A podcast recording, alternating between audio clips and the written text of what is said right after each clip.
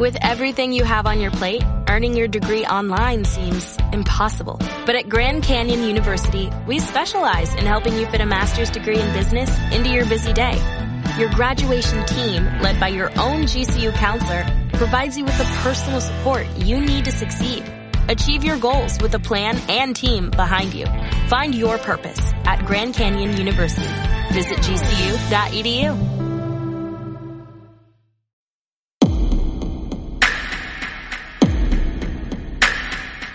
Dicen que las historias y las leyendas provienen de todo el mundo, recorriendo miles y miles de kilómetros a través del viento y de las palabras, tanto de día como de noche, sin descanso alguno. No te pierdas Noche de Mitos con David Madrazo. Bienvenidos una vez más a Noche de Mitos. Al habla David Madrazo. Y hoy te invito a que nos acompañes a otro de esos viajes a través de la radio, a través de las ondas sonoras especial. Intentaremos, importante, intentaremos que inolvidable, porque es un tema que también nos atañe a nosotros. Vamos a hablar, siendo lo más diáfanos posible, de el alma de los animales. ¿Tienen espíritu? ¿Pueden contactar con nosotros? ¿Qué clase de manifestaciones a día de hoy pueden contarnos algunos testigos? O también algunos investigadores de otras partes de España muy importantes y que han hecho grandes descubrimientos al respecto. Hablaremos de ello, hablaremos de cómo el hombre también actúa desde, desde, desde prácticamente siempre de forma ominosa contra, contra nuestros compañeros. Nuestros compañeros, muchos de nosotros tenemos mascotas y sabemos que, que son compañeros, no somos amos y que merecen, merecen, merecen un programa y muchos más como el de hoy y merece que se trate este debate, repito, de forma diáfano para averiguar más y tener un poco más de esperanza de encontrarnos cuando nos llegue el momento con ellos otra vez, cuando atravesemos ese, umbral del más allá y nos estén esperando ahí a ese, a ese otro lado para compartir la eternidad con nosotros. Esperamos que, que a través de este viaje no intentaremos cambiar las creencias de nadie, por supuesto, pero a los que sí mantenemos esperanza, tener más datos para recordar y ser felices esperando que nos llegue también el momento de encontrarnos de nuevo con ellos, porque donde estamos parece ser que no es el fin.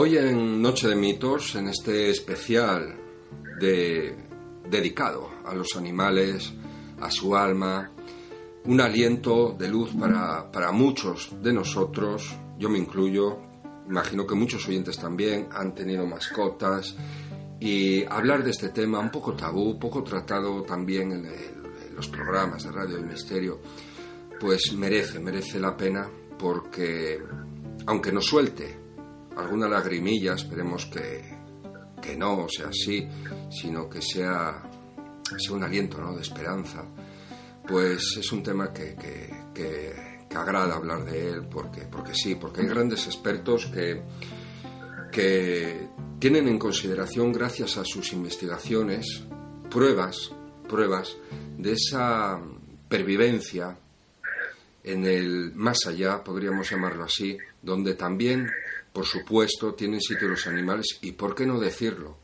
vamos a contradecir un poco las teorías espíritas y decir que, que no, que no son inferiores a nosotros, sino que pueden ser mucho más superiores, porque para mí, sinceramente, es mi opinión, aprovecho para decirla, son almas puras. Y las almas puras se supone están más altas en escalafón espiritual del más allá. No obstante, esta es una oportunidad única y agradezco muchísimo que me conceda su tiempo al gran Carlos Gabriel Fernández, que junto a Miguel Pedrero tiene un libro que recomendamos a todos los oyentes que pueden obtener desde la web www.esferalibros.com que es la editorial La Esfera de los Libros SL del libro Nos vemos en el cielo de Miguel Pedrero y Carlos Gabriel Fernández. Y aunque ha pasado un tiempo desde la primera edición, aún está disponible y desde luego se lo recomiendo. Nos vemos en el cielo. Hoy tenemos con nosotros a Carlos Gabriel Fernández, es escritor y periodista, ambos, Miguel Pedrero también. Carlos Gabriel, pues aparte de trabajar en el diario de Pontevedra, ambos colaboran en Milenio, en la radio galega, ya saben de Antón, de nuestro amigo Antón, y Carlos Gabriel también ha colaborado en diversos medios de comunicación, incluso fue documentalista en años anteriores. Es autor, y eso me veo obligado a decirlo, de libros tan importantes para el legado de, la parapsicología en España como es Parapsicología Electrónica, 1995, Voces del Más Allá, del año 2006, de Ediciones EDAF, uno de los manuales, fue el primero prácticamente que junto con las obras de Sinesio Darnell, por supuesto, que abordaban aquí en España de forma muy seria, técnica, como él, que es ingeniero, de forma muy técnica mm, todo el asunto de la transcomunicación instrumental, de las psicofonías y también de los contactos, no solamente en España, sino también entrevistas con, con, personas en Europa y en otras partes del mundo que se dedican de forma seria a contactar con sus seres queridos. No hablamos, obviamente, de, lugares abandonados y todo eso, no. Hablamos de la auténtica transcomunicación instrumental y de, toda la rigurosidad de grandes investigadores advocados a la ciencia que intentan indagar sobre un fenómeno que, que, es real. Y también es autor, por supuesto hemos de decirlo, de 50 lugares mágicos de Galicia y también de santos famosos y otras devociones, que sacó en el año 2007. Nos vemos en el cielo es el libro que traemos hoy aquí y el tema que está dedicado íntegramente a el debate, a testimonios sobre los animales que nos acompañan. Carlos, muchas gracias por tu tiempo. Bienvenido a Noche de Mitos. ¿Cómo estás? Muy bien, gracias por invitarme aquí a este programa. Bueno, es un honor y aparte es el, pilar fundamental tu entrevista para este especial del podcast, porque desde luego en, tu libro, en vuestro libro que has eh, realizado junto a Miguel Pedrero, Nos vemos en el cielo, ediciones Sidonia, abordas numerosos casos de personas, testimonios, que te han contado sobre casos increíbles con, sus mascotas, ¿verdad? Y no hablo solo de perros y gatos, sino de un amplio abanico de, animales. Sí, digamos que el, núcleo central del libro es una serie de testimonios, una veintena eh, que hemos escogido para, para este libro, en los que eh, se incluyen testimonios, algunos de ellos muy conmovedores y muy muy eh, eh, muy evidentes no de, de, que apuntan a la existencia de, a la supervivencia de los animales tras su muerte no así como eh, pues, las personas estamos acostumbrados a ver manifestaciones diferentes manifestaciones que entendemos como una prueba de que eh, el alma continúa viva, de que continúan viviendo en esa otra vida una vez fallecidos, pues eh, hemos recogido en este libro una, como decimos, una veintena de testimonios, los que consideramos eh, más, más relevantes en los que hay apariciones fantasmales, hay señales, hay eh, incluso eh, comunicaciones a través de, diferentes métodos entre entre todo tipo de mascotas, ¿no? Evidentemente la mayoría son perros y gatos, pero también a otro tipo de mascotas como incluso cacatúas o hámsters, ¿no? En los que aparentemente se habrían aparecido o se habrían comunicado con con con seres humanos una vez fallecidos, ¿no? Hay casos realmente eh, eh, conmovedores y, esperanzadores, ¿no? Que esa es la idea que, que, transmite o que pretende transmitir el libro, ¿no? Luego hay un montón de, eh, de, información más que apuntar a toda esta esta idea de que los animales como los humanos pues continúan viviendo tras tras su muerte, ¿no? De alguna manera. Sí. La primera, de hecho, la primera parte de, del libro abordas, abordas el tema mm, tabú, moral, social, que arrastra el hombre, las distintas mentalidades, que empezó ya a cambiar un poquitín, como en todo, como en toda la sociedad eh, causó los pensamientos ilustrados, de Rousseau, Montesquieu, de la enciclopedia, empezó a cambiar un poco la mentalidad del hombre con, con este tipo de creencias, muy poco, pero tratáis, tratáis el tema, lo abordáis de forma histórica, cronológica, moral, muy buena, tanto en tema de, de religión, ámbito de religión, de creencias y de, de la sociedad en, en, distintas etapas de, de, su historia. Poco ha cambiado hasta la época de la actual, ¿verdad? Em, sí, un poco ha cambiado, pero algo ha cambiado y, realmente los cambios, yo, yo soy de la idea de que los cambios eh, buenos, los cambios que vienen para quedarse, son lentos, ¿no? A pesar de que a nosotros, pues, por lo limitada de nuestra vida, pues nos gustaría ver eh, esos cambios mucho más mucho más relevantes y más inmediatos no eh, fíjate que bueno en, buena medida la creencia o el trato que tenemos hacia los animales está siempre condicionado o, muchas veces condicionado a las ideas religiosas o a las no ideas religiosas o al, ateísmo no eh, en, en las en las sociedades primitivas más relacionadas con cultos animistas e, e, integradas en la naturaleza, pues eh, los animales eh, podían seguir viéndose como inferiores, pero mm, eh, no no no con la con la arrogancia que tenemos hoy en día, ¿no? Eh, se veía los animales, se necesitaba de ellos, se, se comía, se alimentaban de animales, pero había un cierto respeto, ¿no? Y un cierto y una un respeto es la, es la palabra correcta no hacia hacia los animales a pesar de que en algún momento pues los mataran por por, necesidades alimenticias. Pero con, con el tiempo pues eh, las religiones han ido cambiando muchísimo esta esta idea y la aparición de las religiones monoteístas especialmente no el cristianismo eh, pero antes el judaísmo y el islam que son las tres eh, grandes religiones eh, monoteístas pero son también humanocentristas, ¿no? Es decir, para estas religiones el, el, ser humano es el centro del universo y los animales son poco poco menos que máquinas vivas que no tienen ningún derecho ni, ni, ningún ni merecen ningún respeto pero también en estas corrientes en estas en estas eh, ideas religiosas las cosas van cambiando para el libro hemos entrevistado a numerosos eh, sacerdotes, eh, eh, personas relacionadas, teólogos, personas relacionadas con las diferentes religiones, con las grandes religiones, y, hemos documentado eh, algunas algunas declaraciones, por ejemplo, las del Papa Juan Pablo II, ¿no? que hablaba, o la de Francisco más recientemente, que ya están empezando a hablar de, de, abrir la puerta ¿no? a los animales hacia, hacia el cielo, ¿no? es decir, a reconsiderar la idea tan humanocentrista que, que tiene esta religión y abrirla a, también a, otros seres vivos.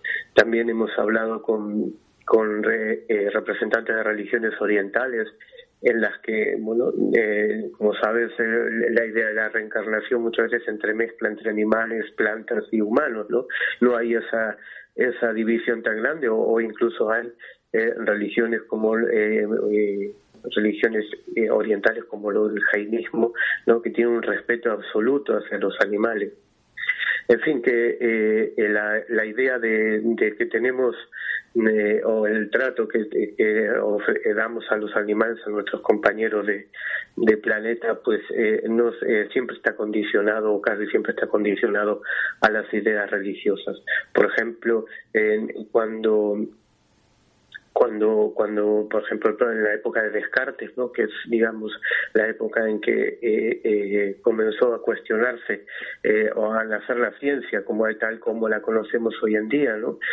pragmática, sin, sin desvinculada a las ideas religiosas, pues incluso ahí se creía que, que, bueno que los animales eran un poco más que eh, unas unas máquinas vivientes que no, no merecían ningún respeto. De hecho se realizaban eh, sin ningún pudor eh, todo tipo de, de experimentos eh, diseccionando los vivos como si no sufrieran como si no como si no sintieran y este eh, quizá este tipo de, experimentos fueron los que mm, fueron cambiando de a poco no la, la idea que tenemos eh, que incluso tiene los científicos sobre sobre los animales y, y que yo creo que poco a poco mi idea es esperanzadora poco a poco vamos eh, recuperando ese respeto por los animales y por todos los seres vivos que había en nuestros en nuestros inicios no Prácticamente una de cada dos eh, familias eh,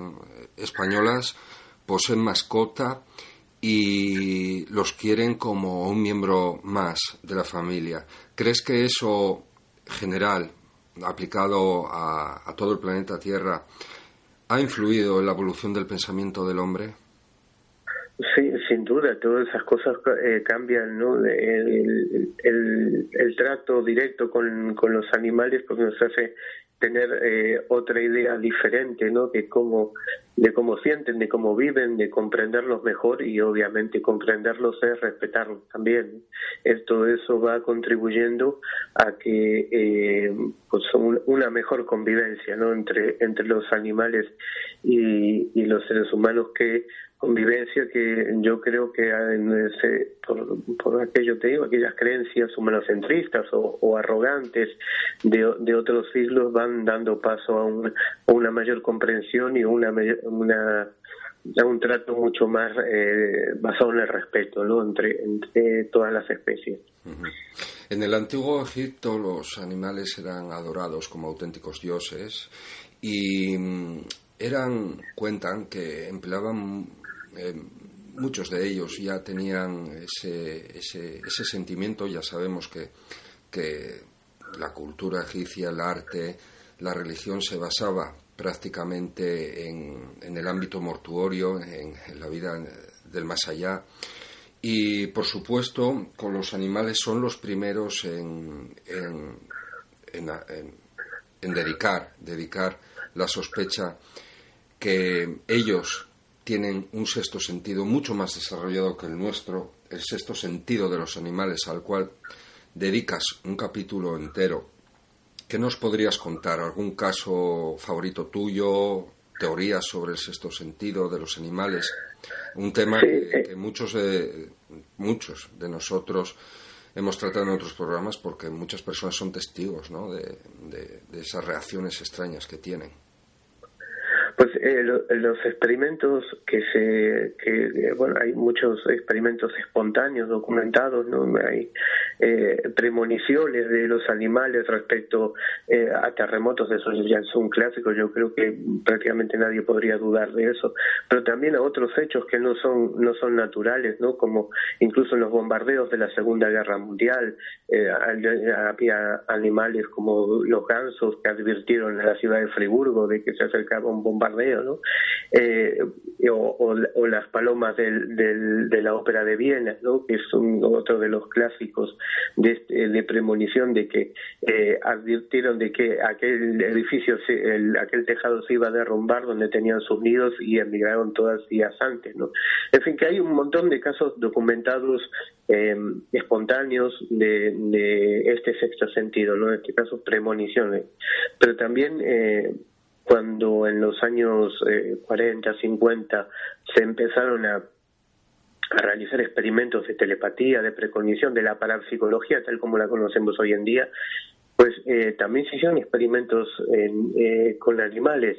en el laboratorio de la Universidad de Duke se realizaron, eh, además de los experimentos con las cartas Zener, que todos habremos oído hablar alguna vez, también se realizaron experimentos con, por ejemplo, con gatos, ¿no? Un gato debía influir en la, en la frecuencia de encendido de una lámpara para para que le diera calor en un ámbito muy frío, ¿no? En un experimento un poco rebuscado, pero que permitía o pretendía demostrar a través de, cifras estadísticas eh, que existía este sexto sentido, que era capaz de, en este caso, un gato de influir en la intermitencia del encendido de una luz, pues eh, eh, y, el, resultado fue positivo, ¿no? Estos son esos esos primeros casos relacionados con digamos, con, eh, con, la, con la verificación estadística de, de, que existía ese fenómeno. Y ya ahí, en, en, ese, en ese tipo de,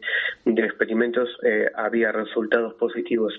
Pero hay una hay una, una recopilación de, de, investigaciones que realizó Rupert Sheldrake que, eh, eh, que eh, no, no, se basaba tanto en la estadística, sino en casos eh, perfectamente documentados en los que en muchas ocasiones pues incluso se ponían cámaras de, de, televisión y otro tipo de, de monitorizaciones para casos eh, tremendamente cotidianos, pero que no tienen hoy en día incluso una explicación. Por ejemplo, la que eh, perros, incluso gatos, son capaces de advertir la hora en que eh, los humanos llegan a casa, ¿no? O sea, es algo tan sencillo, tan simple, que pero que debidamente documentado y, y, contrastado, ¿no? Pues eh, tiene un valor eh, eh, también de prueba, ¿no? Un, valor de evidencia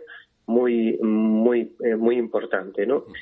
por ejemplo, Rupert Sheldrake relata un caso en relación con gatos, por ejemplo, que los gatos pues por ahí son diferentes de los perros en ese sentido, los perros pues, son por ahí más efusivos y más y, y siempre eh, y, se, not, se evidencia cuando eh, su amigo humano llega a casa, ¿no? Eh, eh hay casos documentadísimos, pero por ejemplo, eh, eh Rupert Sheldrake relata y lo, y lo recogemos en el libro el caso de una estudiante suiza que se ausentaba durante durante largas temporadas de casa de sus padres y el gato que vivía con ellos durante ese periodo desaparecía literalmente y sin eh, y pero sin embargo eh, no no lo veían durante posiblemente durante meses pero cuando ella regresaba a su casa el, el gato regresaba y estaba perfectamente alimentado y estaría supone viviendo en otro en otro lugar en otra en otra casa pero eh, eh sabía cuando eh, la, chica regresaba a casa y para él eh, eh, regresar también a su casa y, y, verla, ¿no? Es, hay muchísimos casos, eh, algunos de ellos los hemos recogido en el libro, en los que existe esa, esa sintonía, ¿no? Esa conexión que permite a los animales, los animales especialmente los domésticos, tener o saber cuándo sus amigos humanos están en casa o, incluso con, situaciones imposibles de prever, ¿no? Porque podríamos, por ejemplo, en el caso de los perros, eh, yo he tenido perros durante toda la vida y, el perro cuando te pones una cazadora sabe que lo vas a ir a sacar a pasear o por lo menos que tiene esa posibilidad, ¿no? Asocia el ponerte el abrigo con, eh, con que lo vas a, con que va a salir a la calle, que es una de sus actividades favoritas, ¿no? Eh, también hay, hay casos que, por ejemplo, eh, cuando hay personas que cuando están viendo un programa de televisión y, y suena la sintonía del final del programa y sabe que hay una rutina de que sabe el perro de que lo vas a sacar fuera cuando, cuando te acabe ese programa, pues también lo asocian, ¿no? Como un, como un reflejo condicionado. Sin embargo, no estamos aquí hablando de ese tipo de, eh, de situaciones, digamos, automáticas o de, esas asociaciones, sino que hay casos en los que sin ninguna de estas condiciones y sin que te intervengan ni el olfato ni la vista, que puede ser muchísimo, que es muchísimo más desarrollado en los, los perros que en los hombres, eh, pues eh, puedan advertir eh, situaciones y que delatan la existencia de ese sexto sentido, ¿no? Esa conexión que, que podría haber entre animales y seres humanos. Muchas veces me, me han preguntado que si los animales pueden ver más allá, seguro que a ti también, cuando quedan mirando tanto perros como gatos a un punto fijo en la pared y a lo mejor maullando o, en el caso de los perros incluso eh, llorando, gimoteando, moviendo la cola. ¿Cuál es tu opinión personal al respecto, Carlos? además de que en el libro hemos recogido algún caso de, este estilo, sí, eh, yo he tenido perros y gatos eh, toda la vida, eh, sí, sí que hay eh, percepciones que nosotros no tenemos y que ellos sí, ¿no? Así como como tienen una, una, bueno, además de este sexto sentido de que hablamos, eh, tienen una, un, eh, además del olfato y la, y, la vista mucho más desarrollado que lo que lo tenemos nosotros, eh, estoy, estoy convencido de que ellos pueden percibir cosas que nosotros no y que no sé exactamente si son manifestaciones del más allá, como muchas veces ha dicho, especialmente de los gatos, ¿no? Por ejemplo que son capaces de percibir a personas fallecidas cuando se encuentran en, alguna habitación, no lo sé con rotundidad eso, por mi experiencia, ¿no? Eh, pero sí que ellos perciben cosas mucho más allá de las que podemos percibir nosotros. Mira, precisamente ayer, voy a aprovechar para contar esta pequeña anécdota rápidamente. Precisamente ayer mm, íbamos a, a unas antiguas ruinas de un hospital de sangre, un hospital de guerra, que, que fue también orfanato infantil, pero en tiempos de guerra civil pues fue confiscado, usado como hospital improvisado, murió mucha gente allí, actualmente está en ruina, tiene una historia de más de 100 años, y íbamos a ese lugar con, con el permiso, por supuesto, para experimentar con, con una tabla Ouija que me había entregado un antiguo mm, investigador, actual amigo mío, que ya por los años 80 había obtenido de un caso que había investigado donde una señora, lo digo rápidamente por resumir, una señora que utilizaba esa ouija constantemente y prácticamente a diario había sentido una presencia fantasmal que la acosaba, que movía las sábanas, que se metía con ella en la cama y que incluso la agredía físicamente. El objetivo de ese objeto, maldito entre comillas, era que mm, intentásemos eh, limpiarla, intentásemos eh, experimentar con ella para, para anularla, por así decirlo, Carlos, ¿no?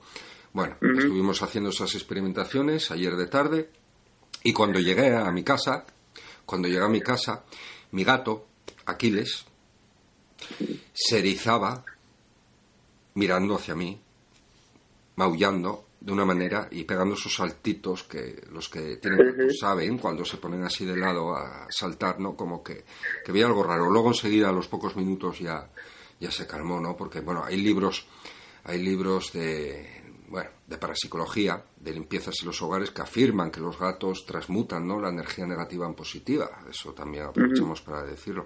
Bueno, te cuento un caso más, aprovechando este tema, Carlos, porque me estaba acordando ahora cuando estabas comentando esto. Hay un episodio en particular que yo he de reconocer que me ha saltado alguna lagrimilla de emoción, ¿eh? porque uno es inevitable no acordarse de, sus, de sus seres queridos, por supuesto, con, con estas cosas.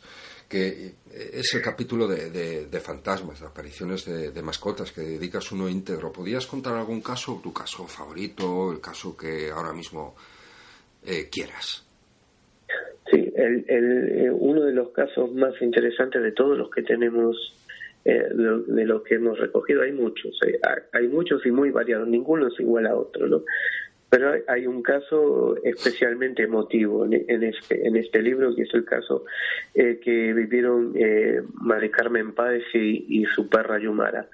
Ella, esta mujer, tenía fue operada de la vesícula y tenía eh, sufría frecuentemente una serie de, desmayos no que eh, si no era atendida a tiempo pues eh, podría incluso llegar a fallecer no pues la perra Yumara que, tenía estaba muy vinculado a él, muy muy unida a ella eh, no solo por, por la vida cotidiana sino porque en más de una ocasión le había salvado la vida no porque eh, la perra sabía perfectamente qué tenía que hacer para cuando a ella le daban este, esta especie de eh, de desmayos ¿no? que, podían llegar a ser fatales. En una ocasión, eh, pues eh, gracias a la intervención de la perra, pues fue llevada eh, in extremis al hospital y, pudo salvar su vida.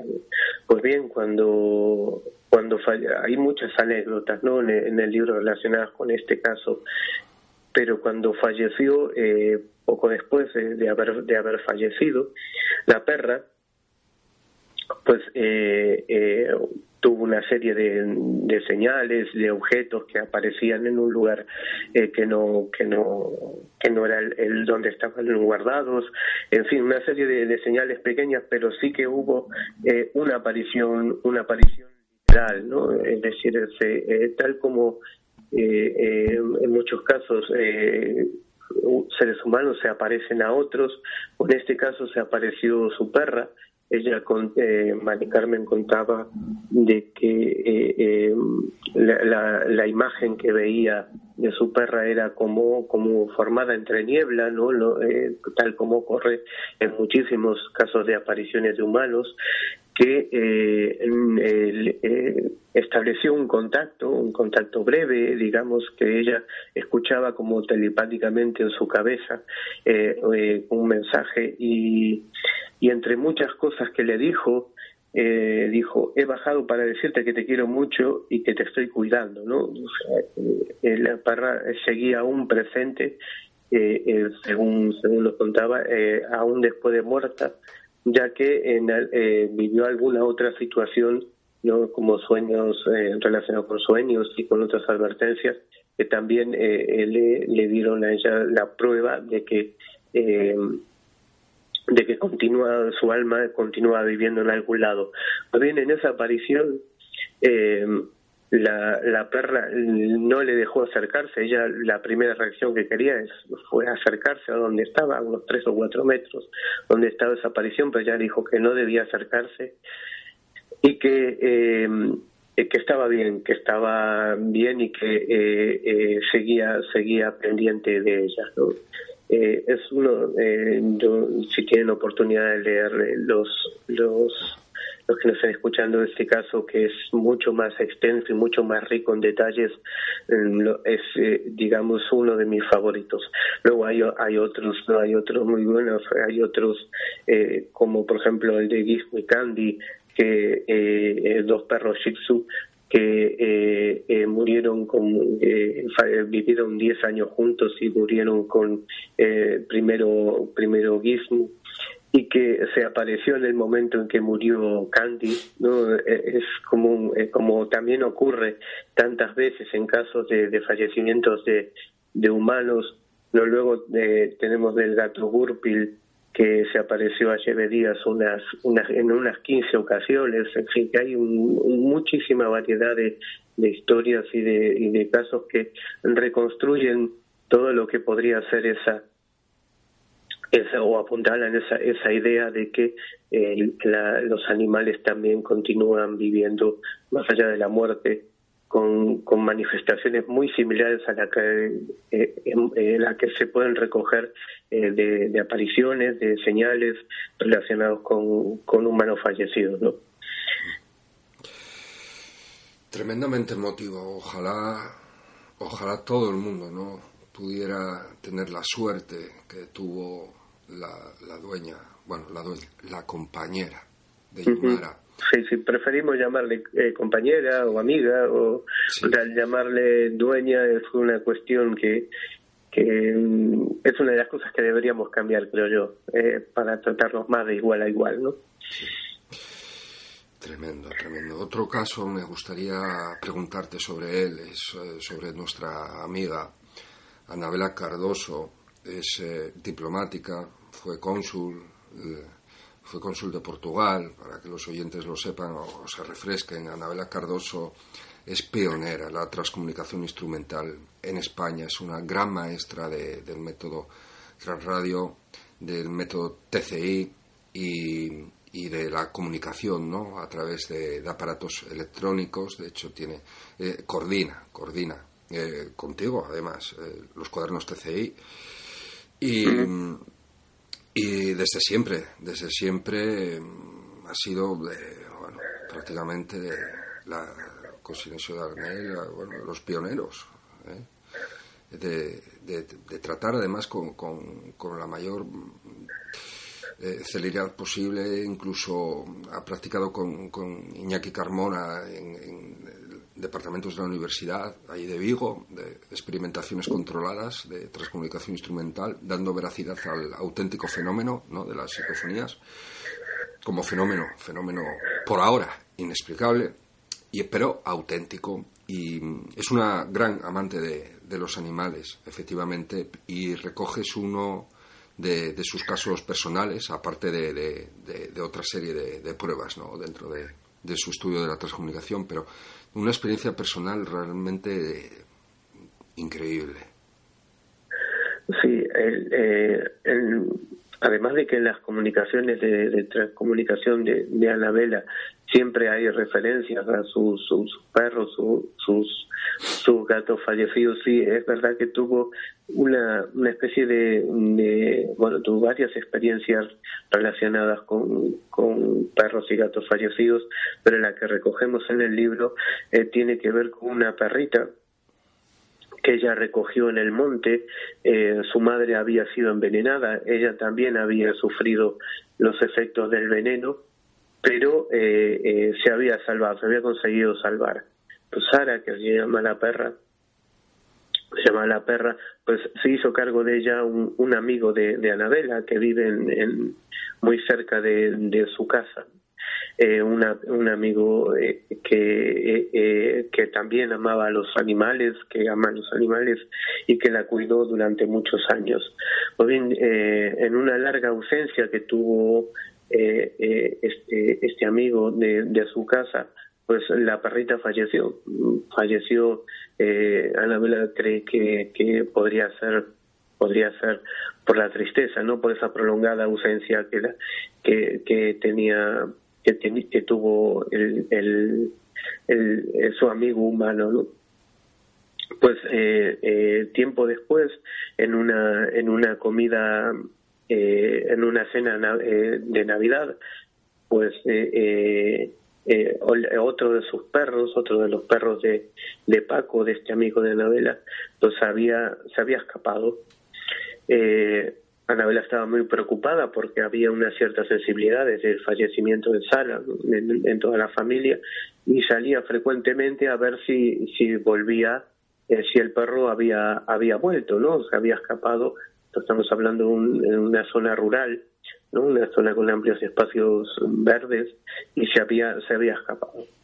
Pues bien, en una de las ocasiones en las que eh, salió a ver si, si el perro se encontraba en las proximidades, efectivamente estaba del otro lado de la, del, del portal el perro, pero eh, unos metros más allá eh, vio eh, lo que ella identificó como la imagen de Sara, la, la, perra fallecida, que se encontraba como, eh, ella decía, como iluminada, eh, como si estuviese debajo de una farola, no iluminada por la luz del alumbrado público. Eh, pues entró, abrió al perro ¿no? y entró a la casa, pero luego al salir ya esa imagen no estaba. Lo más curioso de todo es que además de, de, la imagen de Sara iluminada, pues en ese lugar no había ningún ninguna ninguna eh, al comprobarlo al día siguiente no vio que no había ninguna farola ningún ningún eh, ningún alumbrado público en ese lugar simplemente la parra apareció como iluminada desde arriba ¿no? como y, y con ella identifica que, que bueno la imagen era totalmente eh, la, la de la perra Sara, una pastora alemán no pura, pero bueno, con un cruce, pero que tenía unas características muy peculiares y que eh, indudablemente identificaba con, con la perra fallecida. ¿no? Luego, ya te digo, en sus comunicaciones, eh, Anabela tuvo eh, eh, eh, mensajes o respuestas de, muchos de sus, perros, de sus perros, especialmente una, una Doberman que tenía que se llamaba Nisha, que, que frecuentemente había eh, eh, comunicaciones relacionadas con ella. ¿no? Y hay que decir que también Anabela tiene un, eh, es una gran amante de los animales, ¿no? en su caso siempre tuvo numerosos perros y gatos, pero también tiene un refugio de, de animales en, en Portugal, en la Zambulla, un refugio que se llama Abrigo, ¿no? que tiene, que, tiene que cuida de, de cientos de, de animales eh, que en muchos casos fueron abandonados y que eh, eh, altruistamente pues eh, ofrece comida refugio. ¿no? no todo es positivo en las relaciones con el hombre y el animal. Por desgracia, somos una minoría, Carlos, y realmente el tema tabú, tema tabú es realmente tratado con magistral pluma por vosotros en el, en el capítulo dedicado con un gran título que con dos palabras simplemente nos hace nos hace mentalizarnos con, con el tema que, que, vamos a tratar a continuación, el tema que te voy a preguntar, el tema tan delicado, lo que tú quieras contar, que es el, el holocausto animal, ¿no? Tampoco se habla, no se habla mucho, pero realmente, realmente la, la sociedad actual que vivimos, los animales son, son realmente para uso de alimento, entre otras cosas, tratados como, como auténticos campos de, de, concentración, ¿verdad, Carlos? Sí, sí, sí, totalmente, totalmente. Desde que el, la alimentación se transformó en una industria, a pesar de que cuando vamos al supermercado pues tenemos esa imagen eh, muchas veces eh, eh, pues adornan los productos que compramos con esa imagen de, granja, ¿no? De granja artesanal. Lo cierto es que de, detrás de la mayoría de los de los productos eh, alimenticios que, que compramos pues hay una fábrica, ¿no? Es decir, eh, eh, los animales son tratados eh, literalmente como un producto, eh, sin ningún tipo de respeto, ¿no? Y, y hacinados, sucios, sufriendo, que eso es lo peor. Y, y, es básicamente porque hemos transformado las granjas en, industrias, no en fábricas, y, y, hemos tratado a los a los animales, los, los seguimos tratando como si fueran eh, productos, o simplemente productos, y sin ningún respeto, como hablábamos al principio, no, sin ningún ese respeto que existía en las sociedades antiguas, no. Eh, creo que eso se puede cambiar se puede cambiar y sin sin eh, eh, es, vamos urgente eh, transformar eso tratar a los animales con total respeto no es eh, es, algo urgente. Yo le invito a los a los a los que nos estén escuchando a ver muchísimos documentales que hay denunciando este tipo de prácticas y que eh, en consecuencia pues actúen lo, lo más eh, dentro de sus posibilidades lo más lo más contundentemente posible para para evitar eh, eh, este este genocidio ¿no? que sí. que hemos eh, hecho de eh, este sobre todo el, el sufrimiento no creo que es, es, es lo peor que le estamos eh, eh, aplicando ¿no? A, con este tipo de prácticas industriales a los animales que, eh, que durante, durante años convivieron con, con el hombre y que bueno que sirven de alimento también no hmm. pero que el, el, la falta de, de, de respeto y el sufrimiento que le estamos infringiendo es imperdonable sí hay muchas soluciones al respecto que particularmente uno pueda tomar el veganismo, el vegetarianismo. Uh -huh. pero hemos de reconocer que el ser humano sí es omnívoro, por lo tanto, a ver, hay una diferencia respecto a, lo que el hombre antiguo hacía, que era cazar y comer lo que, lo que cazaba. Pero, por ejemplo, los antiguos indios americanos, eh, cuando usaban o tenían que por necesidad o por incluso por defenderse, pues asesinar a un animal, eso no quitaba que realizase, y daros cuenta que los indios americanos eh, tenían una gran ritualidad con el, asunto de los espíritus de los animales. Entonces ellos realizaban una oración por ese alma, por ese animal, un respeto humano hacia un semejante, por supuesto, que no dejaba de serlo, ¿no?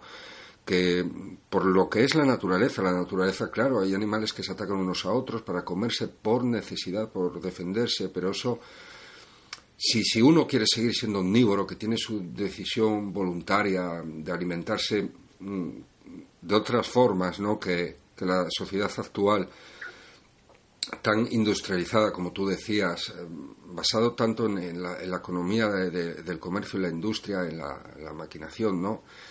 De todos estos asuntos, pues nos dispone de, alimentos también vegetales para tomar una alternativa también. Pero lo que sí eh, se podría cambiar, que sería importante en la sociedad, es la manera, como tú dices, de hacinarlos, de, de, tenerlos como en campos de concentración, o sea, sin, sin tratados como productos, sin respeto, eso es lo que debería de cambiar. El hombre antiguo eh, los ritualizaba, los, los adoraba también, eh, cuando representaban las cavernas, eh, en sus santuarios, evocaba las imágenes de los animales para honrarles y agradecer a la, naturaleza por, por una parte y pedirles perdón por otra, ¿verdad, Carlos?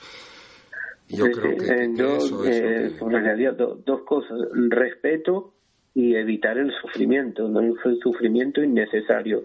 Eh, y, mucho menos en nombre de la productividad, ¿no? de la productividad o del, o del, o del rédito económico que puedan que pueda dar esta situación. ¿no?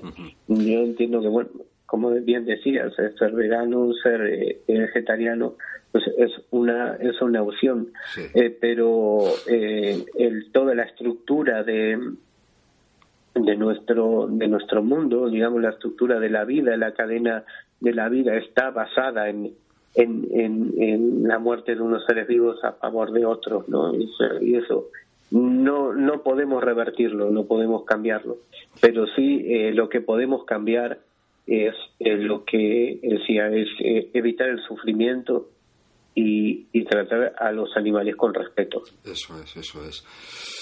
Recuerdo, hay cosas que, bueno, uno mantiene en la mente y sobre todo me hizo mucha gracia al final, gracia, ¿eh? Pero gracia de la, de la buena, no, no penséis mal. En el último capítulo de tu libro me hizo gracia porque vino a mi recuerdo algo de, prácticamente mi adolescencia en el instituto de un profesor de música. Fíjate tú que yo no me había vuelto a acordar de aquello jamás, pero que gracias, nada más empezar a leer el capítulo, lo recordé.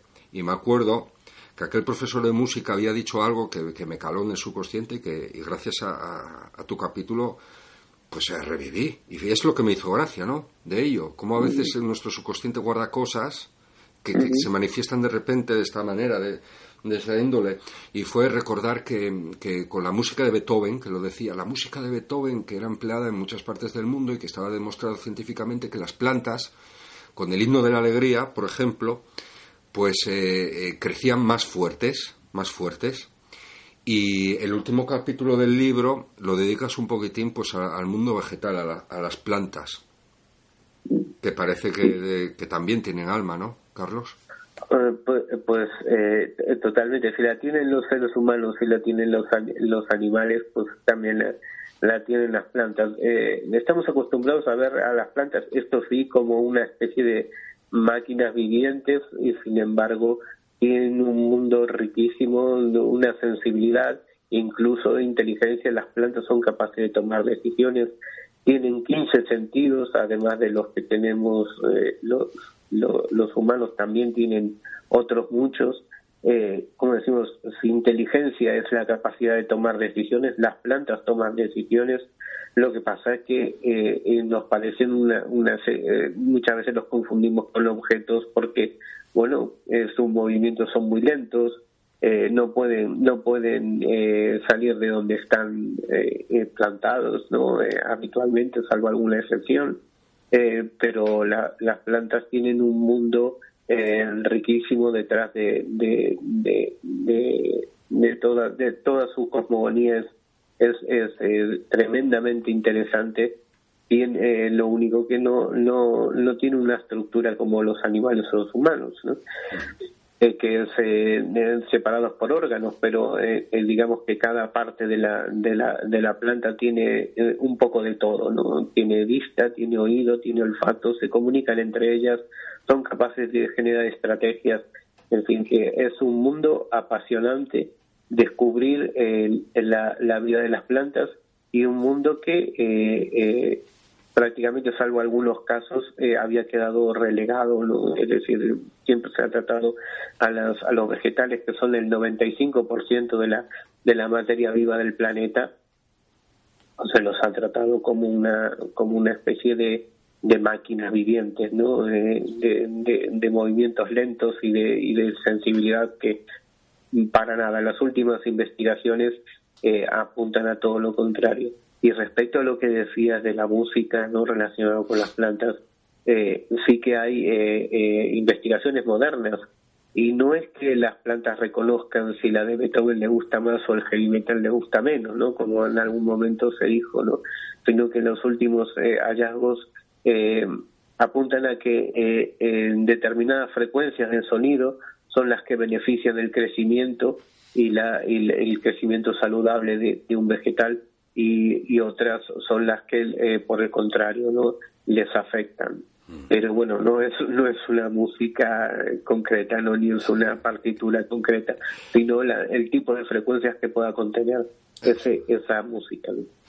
Eso es, pues nada, eh, decir al oyente, recordar que para saber mucho más de este tema, para leer sobre muchos más casos de los que cuenta Carlos y que ha escrito junto a Miguel Pedrero, pues que apunten el título. Nos vemos en el cielo.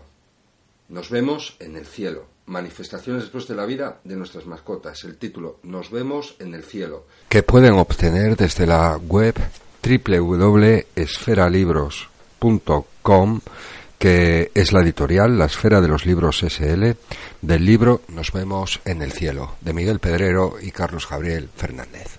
No hay excusa, Carlos, para que hayan tomado nota bien. no, yo creo que lo ha dicho muy claramente, sí. Muchísimas gracias por dedicar tu tiempo, tu escaso tiempo, Carlos, para tocar este tema tan importante para muchos de nosotros, que hace mucho tiempo tenía muchas ganas de hacerlo contigo.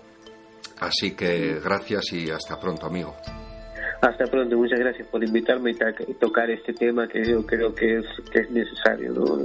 poner un, un poco de, luz y, entrar en el debate sobre estas sobre estas cuestiones de relativa a los derechos de los animales, sus capacidades y sus y, sus y sus derechos.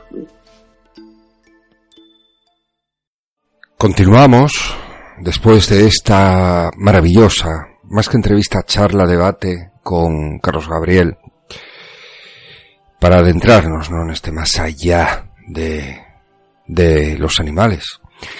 Y ahora me gustaría, ya para ir finalizando, que queda un ratito de programa, contaros las experiencias que a lo largo de, de ya más de una década y también de antes. Voy a contar alguna experiencia que, he tenido antes de, de, empezar a investigar este mundillo también y, y también dentro de, de lo que son los misterios, ¿no? Pues en todos los casos y experiencias que he tenido, pues las, las que os quiero compartir con vosotros de animales. La primera que os quiero contar es que tuve una perrita que se llama Blackie, a la cual quise muchísimo y que quiero porque creo, más allá me sincero con vosotros, y que cuando falleció, pues para resumiros bien, cuando falleció yo la sentí eh, en mi cama, no estaba, no estaba dormido todavía,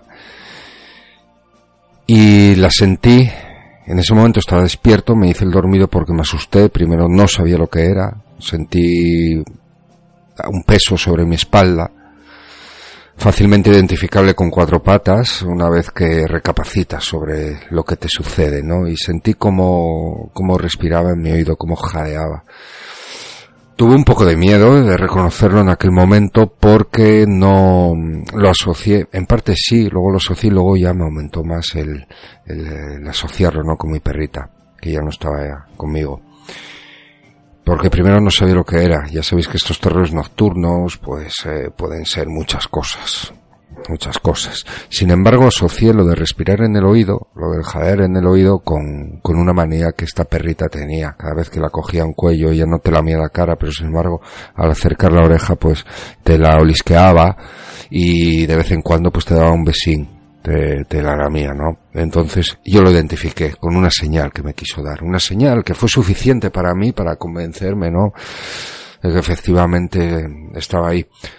Luego, en el 2009, por ahí, estábamos, fíjate tú, en un pueblo, en el oriente asturiano, buscando una cueva bastante inaccesible, nos llevó un vecino de, de allí, porque era muy difícil de localizar, se encontraba además muy peligroso el acceso, había que bordear un precipicio, que eh, al fondo del todo había un río, hay, lógicamente seguir asistiendo, perdón, pero el camino tan estrecho que no sería más de medio metro, tenías que ir agarrándote a los árboles por seguridad. El suelo era, era de barro, o sea, no era gravilla ni nada, ni roca, era muy fácilmente, eh, era fácil que uno resbalase y pudiese precipitarse abajo, ¿no? Por eso Yolanda, Mónica, os mando un saludo muy fuerte, quedaron atrás por el miedo al precipicio.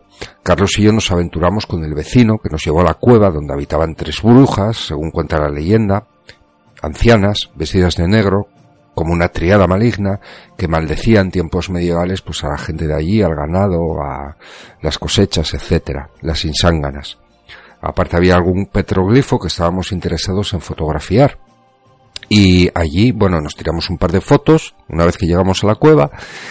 Y en la foto que lancé a Carlos, que sale Carlos, te mando un saludo desde aquí, pues se veía algo raro y al aclararlo pude ver que era mi perrita Blacky otra vez, con la cara difuminada, pero perfectamente identificable, que además era muy característico porque era negro, tenía una mancha blanca en el pecho, también en la barbilla y se ve en la foto y también la pata, que era una perrita pequeña, pero con la pata muy larga y fina y leer a la foto, la foto, completamente una experiencia única. También alguna psicofonía que os quiero mm, compartir, por ejemplo. Dos, os voy a compartir dos. Una fue realizada en el año 2005 en un palacio, un palacio abandonado, que aparte de grabar pues voces también de personas que no estaban allí, grabamos el sonido dentro de lo que sería la capilla, el sonido de, de, un perro que no estaba allí. Os lo voy a poner, es una grabación de, de grabadora antigua, entonces eh, va a tener bastante sonido de, de arrastre, ¿no? Como solemos llamar. Os la voy a poner a continuación. Escuchad. Muy atentos porque la repetiré, eh, la pondré y la, se repetirá tres veces. Los ladridos de, de, este gran perro que no estaba allí con nosotros y no podía eh, filtrarse sonido por ningún lado. Garantizado.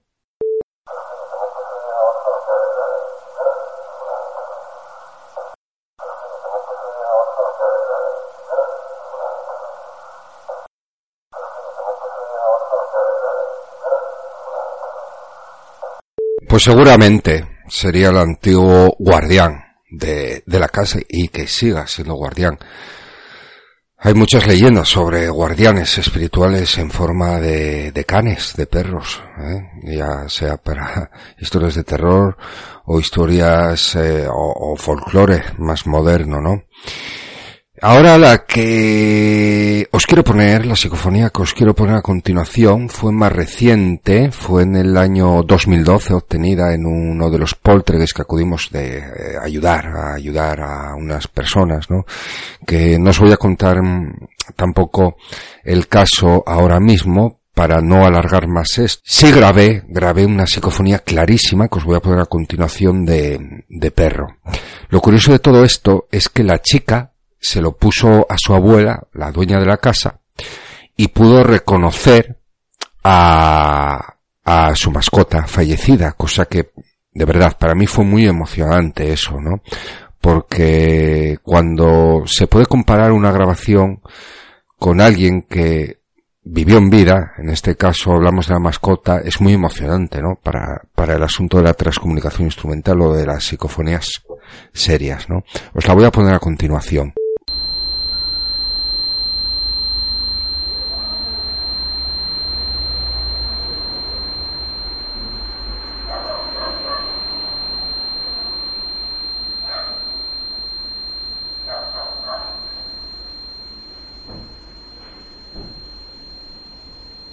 Con la conclusión ahora os tenéis que quedar vosotros. Espero que os haya gustado. Hasta el próximo programa.